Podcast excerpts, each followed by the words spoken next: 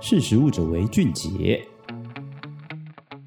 嗨，大家好，欢迎收听《识食物者为俊杰》，我是依文。在传统的畜牧业替代性风潮下，细胞培养肉其实成为近年来的一个新兴的研究。这个带有未来感的名字，在新闻媒体或是网络间的讨论议题都不小。即使生产成本非常高昂，但科学家仍然认为它是生父解救未来畜牧业肉短缺的问题。关心环保和动物福利的消费者则会认为它可以解决长年以来遭受畜牧业所破坏的环境问题，以及动物需要在在面对宰杀等等，那细胞培养肉被誉为各种传统肉品产业难解之谜的解方的时候，到底会有多少消费者愿意消费或者是使用这些产品呢？所谓的细胞培养肉，顾名思义，就是在实验室以培养基培养皿，在特定的条件下培养来自动物细胞养大的肉。最大优势其实就是因为它来自于动物性细胞，虽然这种肉超脱我们原本的认知里面，它略过了屠宰的这个动作，但是不管是风味或是是口感质地上面，它真正切切的就是你我所认知的肉。但生产过程中其实也省去很多畜牧业常年的难题，像碳排放跟环保污染等等。但综合下来说，细胞培养肉好像听起来优点很多。但如果今天试想，真的是你我出现在超市，然后看到货架上面有这样子的产品，你有勇气买回家料理成一顿佳肴吃下肚吗？与过往长期以来的生态不同，近年来不管是生产来源或是动物性的产品，对于消费者来说都有可能会产产生负面的观感，这些负面的情绪可能来自于可持续性、动物福利或是健康等等的议题。当负面情绪产生在传统的肉类产品面前，人们愿意更花更多的时间去寻找替代性的产品。但细胞培养肉这种是常人见都没见过的产品，真的有市场发展性可言吗？来自二零二二年的新的科学研究就发现说，针对这样子的困惑去进行了一个消费市场的调查，结果显示有四分之一的消费者愿意食用来自于实验室培养的鸡肉或者是牛肉，更细部的去分析消费的动机，影响的因素从新鲜饮食的体验，或者是安全性、动物福利、健康诉求以及对产品的了解程度有关。以群众来看，教育程度越高，年纪越小的受测者，不管是在食用或者是消费意愿上面，其实都是有正比的关系。同样也可以解释为说，这些消费者因为对于新科技的接受程度与理解程度比较高，所以可以更欣然的接受细胞培养肉这样子的产品。然而，替代性的风潮。对于消费者来说，更亲近的可能是以植物为基底的植物肉。虽然看起来好像市场发展性不小，但其实植物肉也有一些致命的缺点存在。比如说，植物肉它是利用植物性的蛋白质来模仿动物肉的质地与口感，但植物基最大的致命伤其实也来自于植物本身。以应用范围最广的黄豆为例。令人很恼人的豆臭味，在不少人吃过植物肉后，观感其实并没有这么好。不管从风味或是外形，甚至是认为说这样的产品根本就没有被资格成为肉。甚至于为了要让风味或是口感更好，许多植物性产品会添加不少添加物。当你翻开产品标示，看到密密麻麻成分的时候，你不禁也会开始思考说：过度添加的植物肉与最初追求健康理念，真的还相符合吗？而细胞培养肉因为来自于真肉细胞，所以口感风味比植物肉。更像肉，不过总归来说，其实消费者对于替代性肉的接受度，人肉需要不断的训练，才有可能探究市场是否具有绝对的发挥潜力。但可以肯定的是，不管是哪一种替代性来源，共同的目标都是要解决二零二五年可能面对人口爆炸而出现的动物肉短缺问题。替代性的产品势必是有可能会继续发展下去的。好，这就是今天想要跟大家分享的内容，我们下次见，